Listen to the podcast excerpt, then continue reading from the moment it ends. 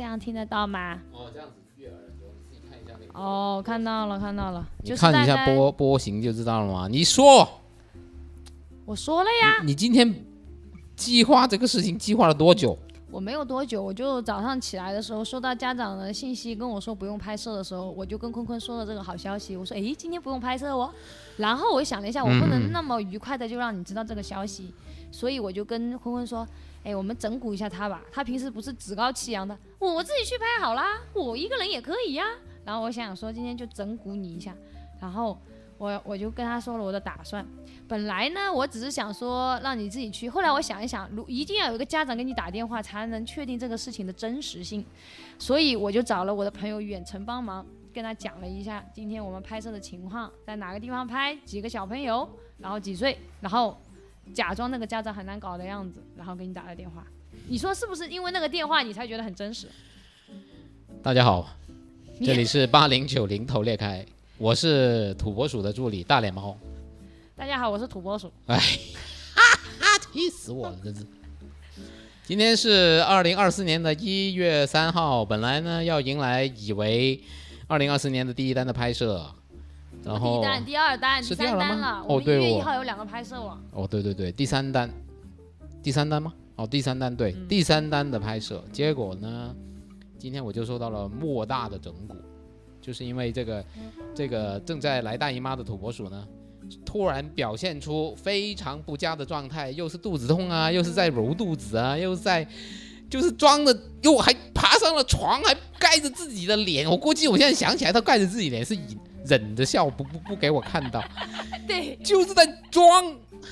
我还让坤坤说叫你不要进来。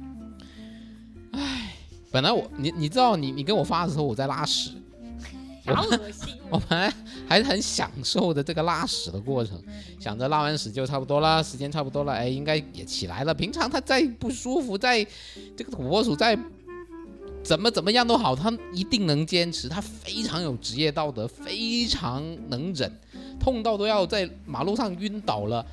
给他买了两个都能吃完马上能去拍摄的人，怎么会在这个时候突然崩掉呢？对不对？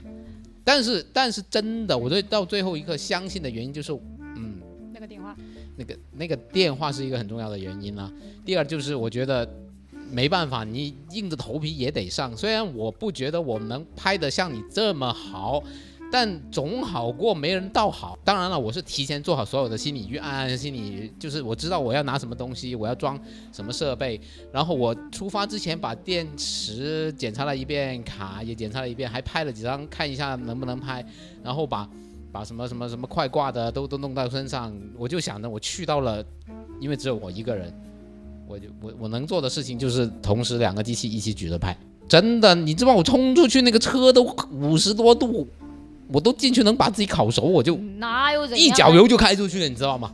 我是一开车门把相机一丢，唰就走了。其实我跟你说，在这件事情之前，我跟坤坤就想用这个差不多的事情整蛊你了，但是一直没有找到机会。今天我发现，哎，这个契机非常好，家长正好临时取消了，哎呀，所以就说 让你自己去试一试拍。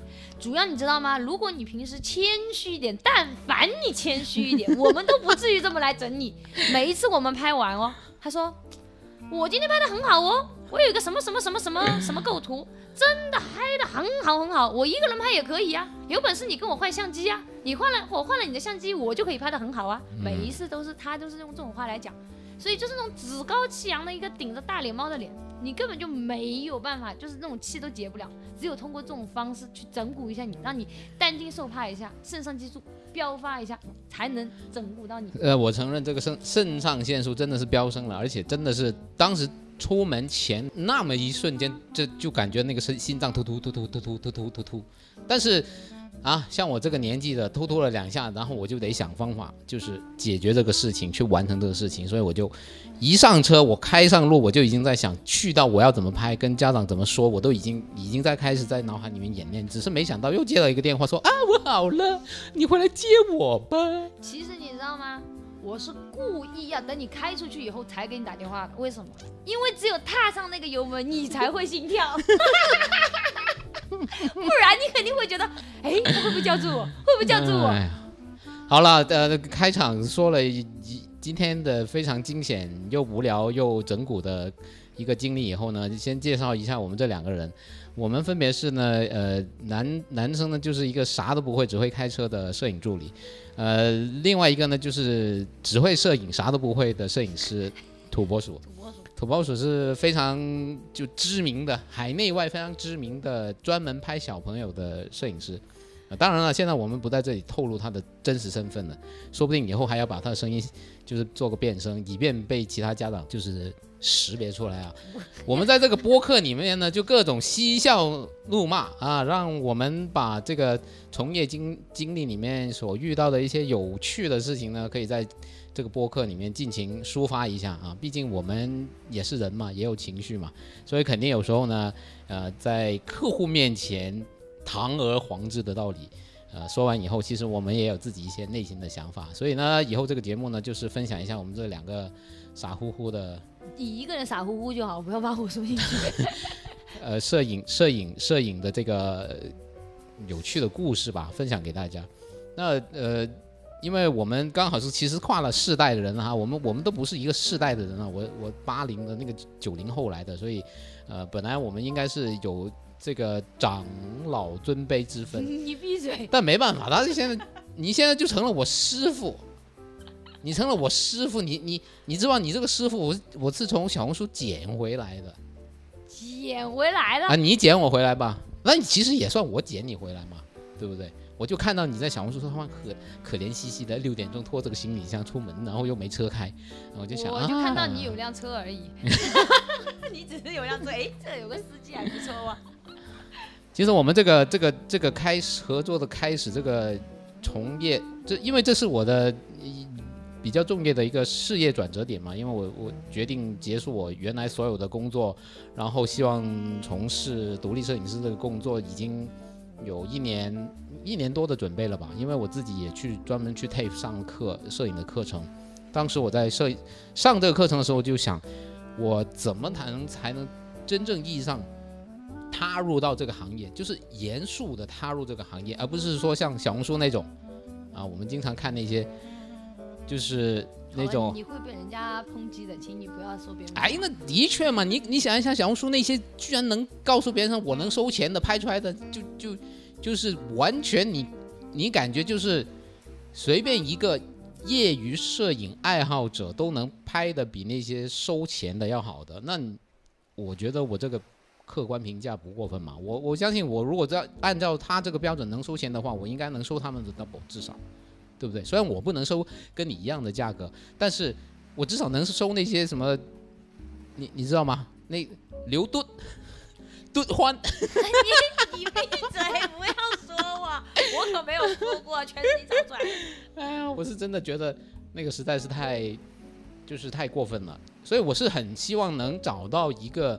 呃，真正意义上有很好经验，能带我入行，然后，呃，能让我成长的一个师傅去进入呃摄影这个领域。当然，我也没考虑到我就是我会拍小孩，因为我本来第一就是我已经人刚好踏进壮年，然后呢又呃没小孩啊，家里面虽然有只猫当他小孩养，但是我们也没有小孩，我从来没想过要拍小孩这个事情。只是还好，我就我还蛮喜欢小孩的，所以呢，当我在小红书发现土拨鼠这种啊具有高级审美，然后呃拍摄技巧非常不错，然后特别是它的调色啦，颜色是一个很重要我考量的，就是我喜欢的一个因素了。颜色调得非常好的一个摄影师以后呢，我就我就在想我自己有什么可以让。我跟土拨鼠产生联系，那我唯一的技能我就只有开车了。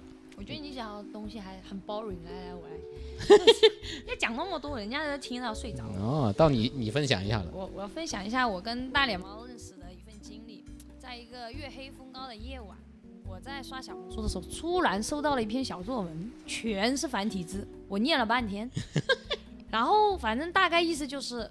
啊，他很喜欢我的作品，然后想要跟着我学习，然后他觉得他可以帮我开车，全程讲的真的是掏心掏肺，但是我只看到最后一句，我可以帮你开车。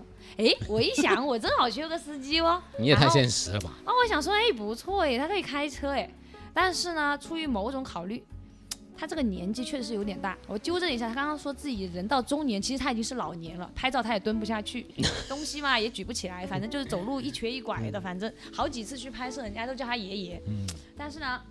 他还一直以为自己是那种就是中青年、中那种壮年这种样子，但其实他并不是了。然后呢，我也很担心，他又是一个男生，然后呢又啊只会开车，然后来找我，我也很害怕。所以第一次我跟他出去拍摄的时候，我还把我的小助理带上了，就 是就养了一个小助理，还要养一个老助理，是不是？然后我想说，两个人总不害怕了吧？然后到了那边，第一次合作，呃哦。Sorry，还没有讲我们第一次见面，我总是要先面试他一下的嘛。嗯。那天真的就是，我记得好像是个下雨天。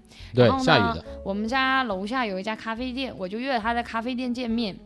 然后呢，碰巧不巧呢，咖啡店还没有位置。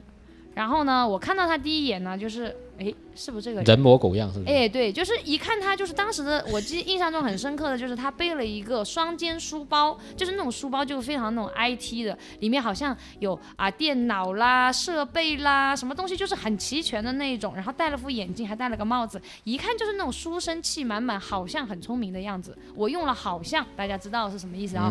然后呢，我们就展开了聊天。他说：“哎，你好，我是。”那个大脸猫，然后我就说我是土拨鼠，然后我们俩就，呃，见面了。然后正好呢那天没有位置了，然后就到了下雨天嘛，我就直到了我我住的那个啊公寓的中间的有一个会议厅，我们就去那边聊了一下。从头到尾，反正我也不记得聊了什么啊。但这个就是我的缺点，就是我经常会把很多事情忘记，反正就最后就忘记聊了什么，只记得他这个人会开车这件事情。后来呢，我们就慢慢就约上了第一次一起拍摄的旅程。那次第一次拍摄真的让我非常的记忆犹新啊！什么我让他可以做的，他都没有做；什么不能做的，他全做。反正就是，呃，基本上就是符合了一个完全无能助理的一个形象。那你当时不还不把我解雇？那我就觉得你一把年纪了。也很难找工作。哎呦，就你一份这种诚心，你你这个涉嫌年龄歧视啊？那不是的，很多就是你这个年纪的还是蹲得下去的，啊，你是完全蹲不下去。啊，每次让他拍摄的时候，我说你机位低一点，低一点，你蹲一蹲呐，他就说你要考虑一下我这个年纪，我蹲不下去哦。你说他这样的还拍小朋友，真的是头裂开。那的确，因为我。原来作为一个摄影爱好者的时候，我拍都是街拍比比较多嘛，我肯定很少拍小孩子，我我一般的平视比较多一点点，所以很少就是蹲下来去拍小朋友，因为小朋友身高很有限，所以呢，就对于上了这个壮年壮年的这个阶段，腿脚的确有点不够啊，我这个这块我以后会加强锻炼，把下肢力量训练好啊，多蹲多趴，那可以吧？然后吧。他呢，还是传说中的天选之子，怎么这么怎么选什么？就是怎么会这样去说呢？就是你每一次嘱咐他的事情，让他不要这样做，他绝对能给你把这事情做得完完全全的。就一般情况下，打个比方，他背着我的相机，两个镜头都朝外，我说：“哎，你要小心一点哦，不要帮我撞到栏杆哦。”一秒钟都不到，砰，就给我撞上。哎呦，每一次都是这样子。然后我说。哎，你帮我打个反光板哦，然后整个人打躲在那个反光板后面，每一次打都打在树上，人脸都打不到一点，树打得亮亮的，啊，真是绝了。你你那个反光板比一个人都还大，那我我去我我从反光板中间挖挖两个洞去看吗？我看不到人呢。人家怎么能打打得出来？就你打不出来，蹲又蹲不下，反光板又拿不了。你还有什么投投诉不满意的？这只是冰山一角，每一次拍完哪一次不骂你嘞？其实嘛，的确，我也我我我我这个拍摄的这个叫什么？嗯，限制嘛。啊，我第一没拍过小孩，第二，呃，你的风格是很快速的啊，我我我必须要承认，就是拍小孩的难度是在我预预料之外的难。就是我原来没想过，就是哦，小孩子是变化如此之快，不不仅仅是他的动作变化快，他的情绪也是很快，就是等于就是我们去拍小孩就得很快的能捕捉到关键的那一帧，他甚至比拍什么婚礼啊活动啊难拍的地方，就是小孩子注意力又短，就是能量高的时候，他很快推得很快，就推得很高，一下子他就所有的精力就完了，他就可能没办法集中注意力，或者是就是想睡觉、想吃东西，就完全不配合。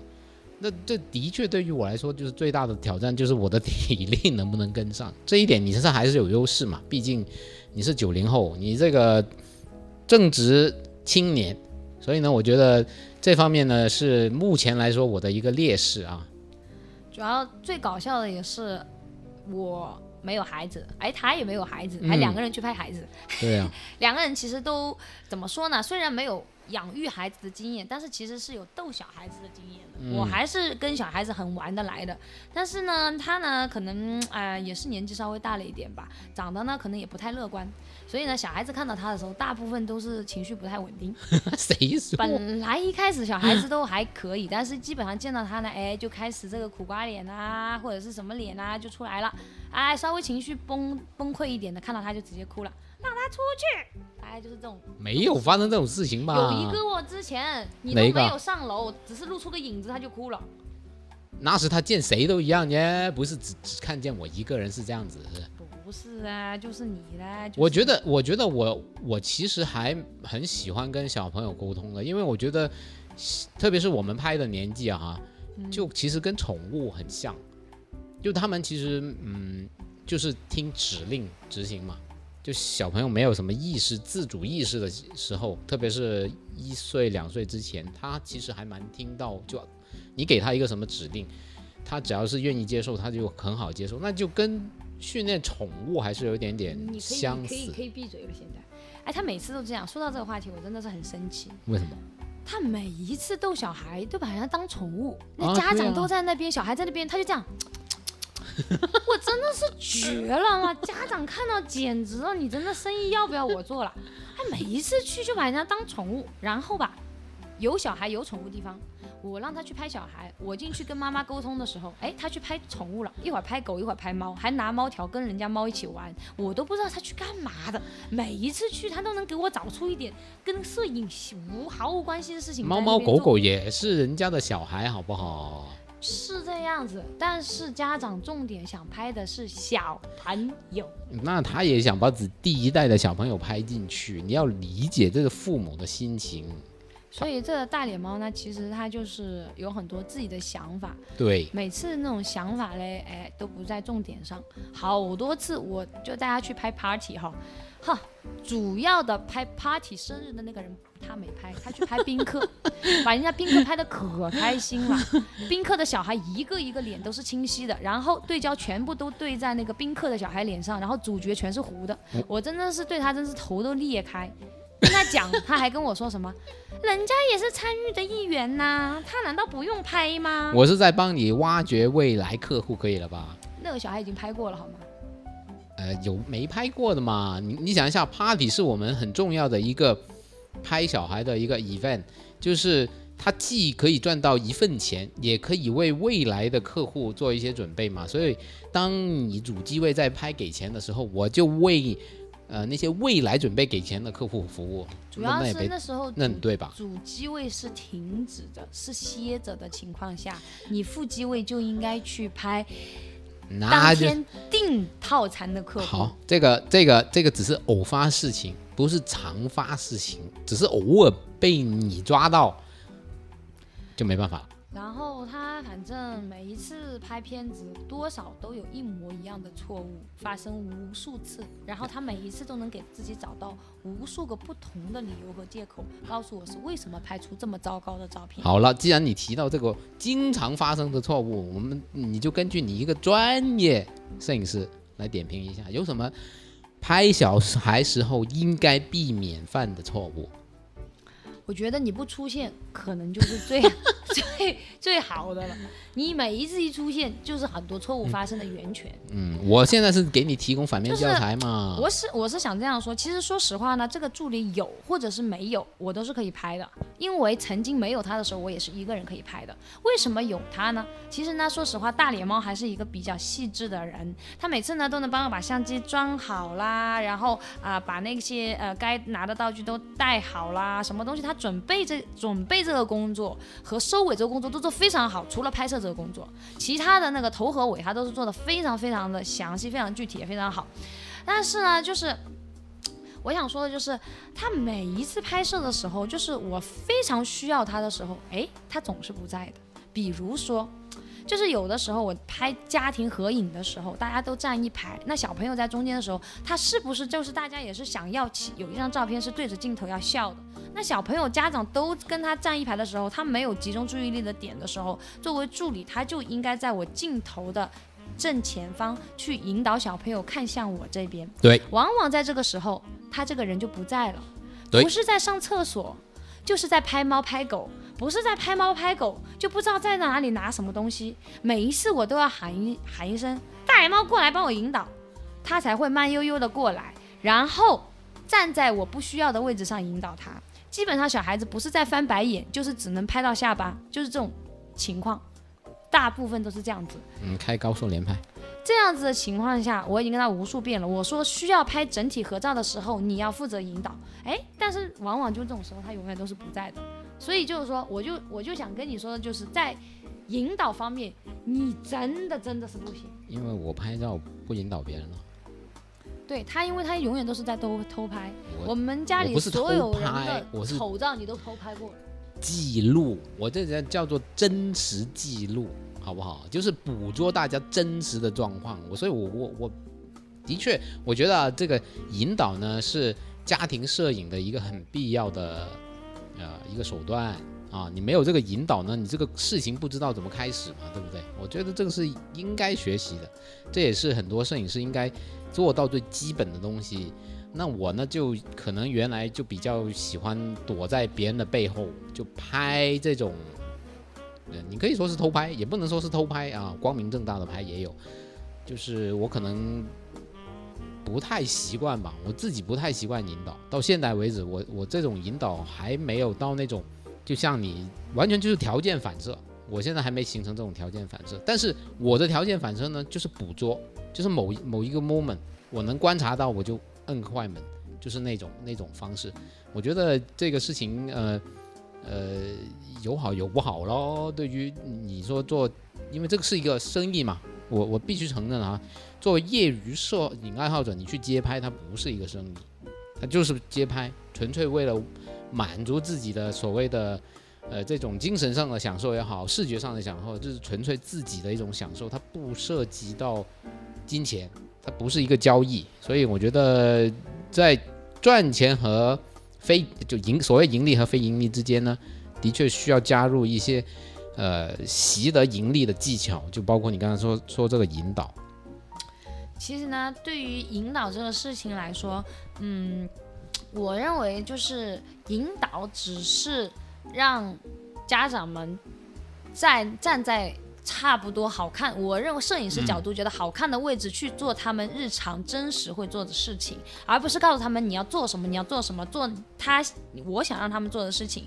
就比如说我们拍嗯、百天的小朋友的时候，他要去呃喝奶啦，爸爸妈妈要去给他准备衣服啦，准备纸尿裤啦，或者有时候他啊、呃就是要换洗呀、什么的时候，他们其实这些动作和生活都是每一天日常在不断重复的发生的。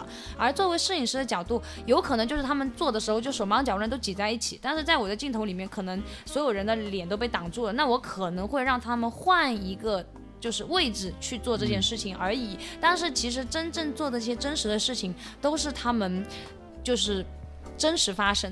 但是往往就比如说我在拍一个家庭，四五个人大家一起，比如说有五个五个人一起在做这件事情的时候，有长辈啊，有父母啦、有孩子在做这件事情的时候，每一张照片里面都会多一个人，是谁呢？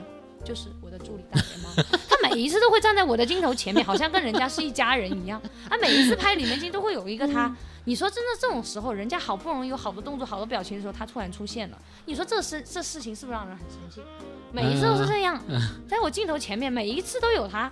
哎呀，呃，这的的确偶发，这个事情还是偶发啊啊！我因为我是作为一个副机位的拍摄者，然后呢，我通常得就是我肯定得挑你的机位的，就是侧，就避开你的镜头嘛。所谓很简单，就避开你的镜头。呃，同时因为我还要兼任拍花絮，用手机拍视频，啊、同时可能要什么补光啊、打光啊、剪这个东西，就是就基本上呃所有现场你要快速反应的杂物，可能我同时都要做啊。那的确有时候我的反应，比如说我刚举着相机，我也看到一个很好的镜头，我想去拍，然后你主主摄你就已经说啊拿开，把凳子拿开，啊、把那个袜子丢开，那我就马上得过去。呃，有时候反应没有那么快嘛，我觉得有时候是，呃，但可能我觉得你刚才说的就是有一个很有意思的点，就是其实我们去拍的也是，呃，我们我们拍的主题其实就是家庭纪实嘛，也是拍家长们的日常。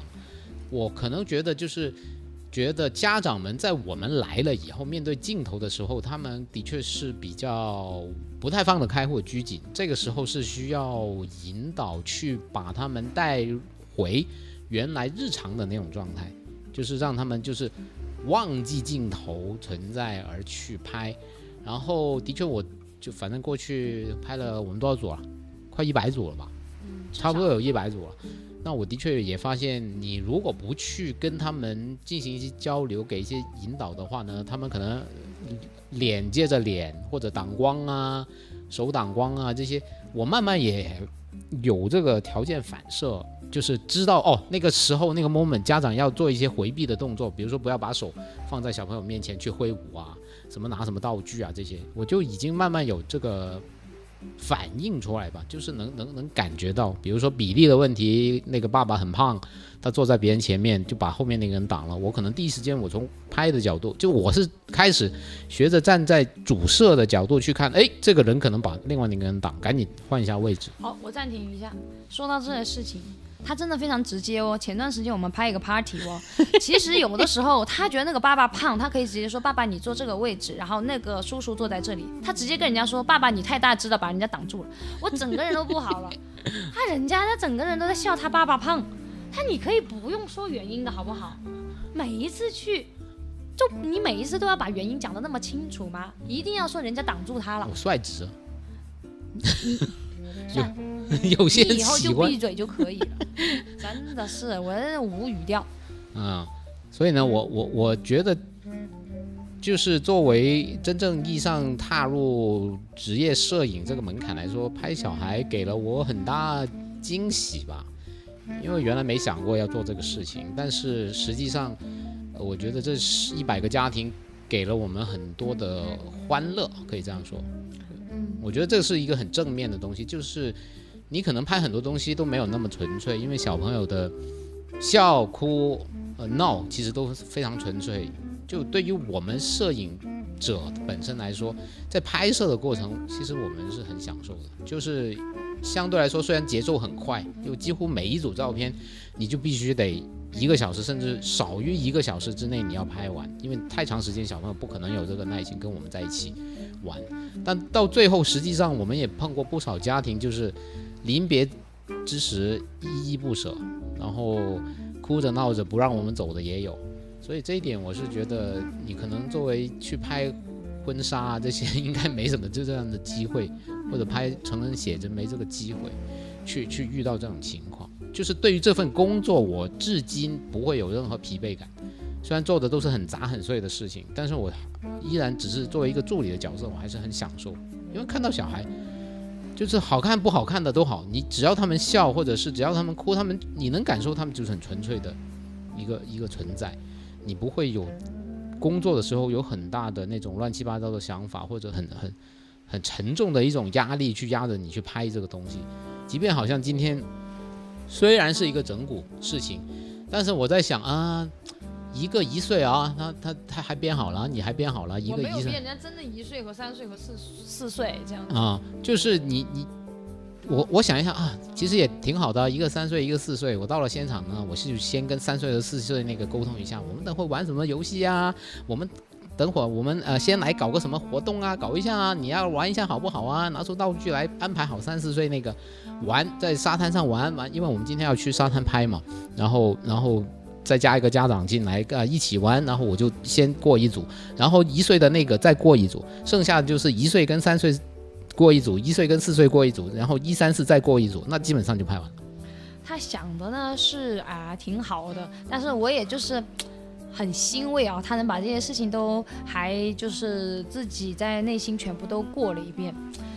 只是呢，有的时候呢，我每次拍摄的时候，我真的是非常非常的累，就是因为你大家可能也知道，就是小朋友其实他是非常不受控制的，很多时候拍你可能要喊，因为他们可能已经跑得很远了，你要把他们喊回来，或者是要大声的跟他们说话，因为他们吵闹的时候非常吵，他们根本就听不到你说话，然后他们跑的速度也非常快，你要一直跟在他们后面，背着很重的相机然后跑，然后他们又呃身高很很矮嘛，所以我们大部分都是蹲着拍。趴着躺着去给他们拍，所以很多时候我是非常非常的疲惫，因为我有时候喊他们的时候，就是我都会觉得，就是嗯，嗓子也很累，身体也很累，所以每次我都会跟那个大脸猫说，我说，哎，我喊第一声，我说啊，你们跑过来这样子，如果我喊了一下没反应，你就在旁边再喊一下，帮助我一下，这样我就不用喊很多声，因为很多次拍完之后我已经没有声音了，我都根喊根本喊不出来，往往我喊喊出你们可以回来啦，然后。旁边也没人帮我喊第二声，我就喊第二声、第三声，喊到第四声没声音的时候，我发现那只大脸猫偷偷的一个人躲在树后面，又开始偷拍。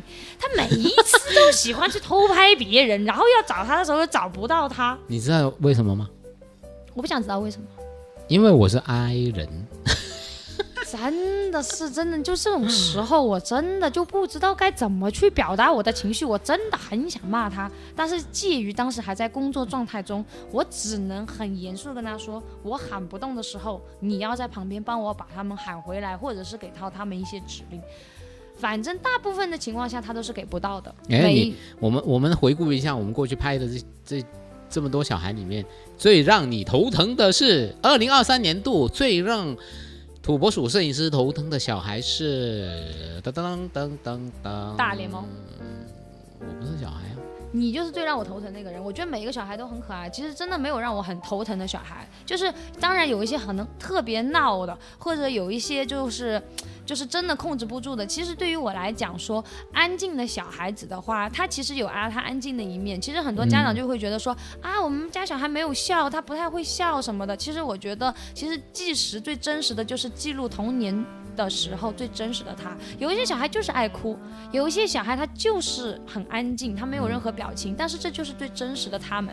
但是比如说有些小孩特别特别闹的，我也很喜欢，因为他有一些动态中产生的微表情是很多安静的小孩没有的。所以我是觉得没有一个小孩最让我头疼，其实不同的小孩都会给到我不同的惊喜。其实最让我头疼的真的只有大脸猫，因为他每一次 做事情都不能做到我想要的点上面。我我本来今天就真的以为要大展拳脚、大展身手一一次，为二零二四年做一个好的开端，哎，没想到就是原来是一番整蛊啊！好，我们今天呢分享的就是一段呃开年呃喜剧吧。就是对，其实讲的也是啊，没有什么就是章节或者说是啊，没有什么主题。但我觉得之后的话，其实我们可以去讲一些比较啊，今天发生了什么事情，或者以一个我们发生的事情围绕着这样子去讲，就是不要那么琐碎，可能会啊更加有意思。因为我们每一次出去拍摄完，都会发生一些很好笑的一些故事。当然我记忆是不好的，每一次大脸猫应该是能记住，我大概率就是拍完就忘记了。对，因为我们这个摄影师呢，真的是一过目他什么都忘了，说完什么都忘不记得了啊！别看我这个助理，我这个助理还兼备副脑袋的作用，就是帮忙记忆。